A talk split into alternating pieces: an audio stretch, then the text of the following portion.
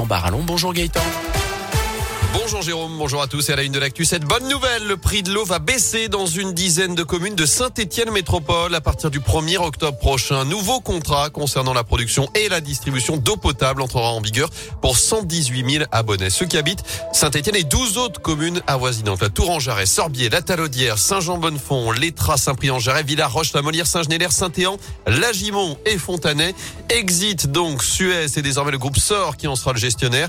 Un nouveau contrat pour harmoniser les prix d'une commune à l'autre et surtout faire des économies. C'est ce qu'explique le président de Saint-Etienne Métropole, Gaël Perdriau. Il se trouve que Saint-Etienne, aujourd'hui, est la ville qui a le prix de l'eau le moins cher parmi les 40 plus grandes villes de France. Il est de 1,39 euros le mètre cube.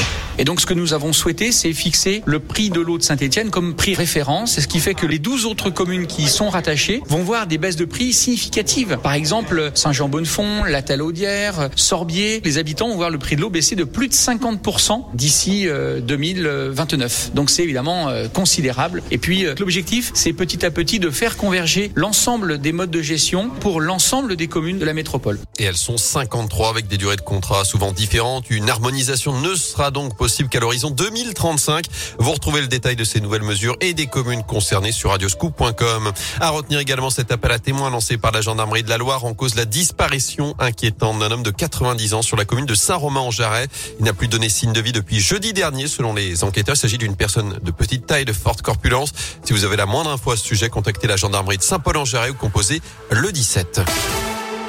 Dans l'actu également, J-25 avant le premier tour de l'élection présidentielle. Suite de notre série ce matin, vous le savez, Radio Scoop vous emmène à la rencontre des électeurs d'ici au premier tour. Certains savent déjà pour qui ils vont voter, d'autres non, mais tous ont en tête des priorités pour les années à venir. Aujourd'hui, Léa Dupérin nous emmène devant une agence pour l'emploi. Nasser, 52 ans, a travaillé dans le bâtiment. Il est demandeur d'emploi et pour lui, la priorité, c'est le pouvoir d'achat. Je me suis rendu compte que mes factures, elles n'ont pas doublé, mais je veux dire, il y a quand même eu une augmentation sur l'électricité, sur le gaz de 40 euros de plus. J'ai fait des courses récemment, j'achète les mêmes articles. Mon ticket, c'est plus 52 euros. C'est passé à 63 ou 65 euros. Cette situation difficile a des conséquences visibles. D'après lui, certains de ses proches quittent la France pour retourner vivre en Algérie. Il y a de plus en plus de gens, des étrangers qui vivent ici, qui retournent dans leur pays. Moi, je l'ai remarqué. Hein. Plein d'amis à moi et ils partent définitif. Ils vivent trois fois mieux que quand ils vivaient ici. La campagne électorale, il ne la suit pas vraiment, déçu des politiques en général. Moi, c'était plus la gauche. Non, ça m'intéresse plus. J'ai l'impression que vous les voyez entre eux, ils se tapent dessus euh, en image devant nous. Mais après, ils dînent ensemble. C'est tout du cinéma. On verra ce que ça va donner. Hein. Lui, de toute façon, en est sûr, il n'ira pas voter le 10 avril. Le jour, évidemment, du premier tour de cette présidentielle. En attendant le pouvoir d'achat, il en est question aujourd'hui avec le plan de résilience présenté cet après-midi par le gouvernement. Pas de quoi qu'il en coûte, mais des aides ciblées pour aider les entreprises les plus touchées par l'inflation, une hausse des prix qui met en grande difficulté notamment les transporteurs, les pêcheurs ou encore les métiers du BTP. Hausse des prix, conséquence notamment de la guerre en Ukraine, conflit qui a débuté il y a près de trois semaines maintenant alors que les frappes russes se multiplient à Kiev, la capitale qui vit, je cite, un moment dangereux et difficile selon son maire Vitaly Klitschko.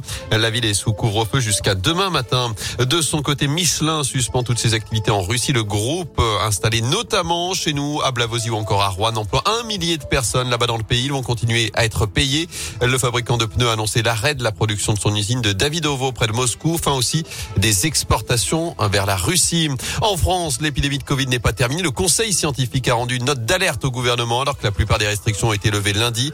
Le conseil scientifique qui suggère une deuxième dose de rappel pour les plus de 65 ans alors qu'elle vient juste d'être mise en place pour les plus de 80 ans et les résidents en EHPAD. 116 000 nouveaux cas ont été détectés hier en France. Le nombre de patients hospitalisés est en légère baisse.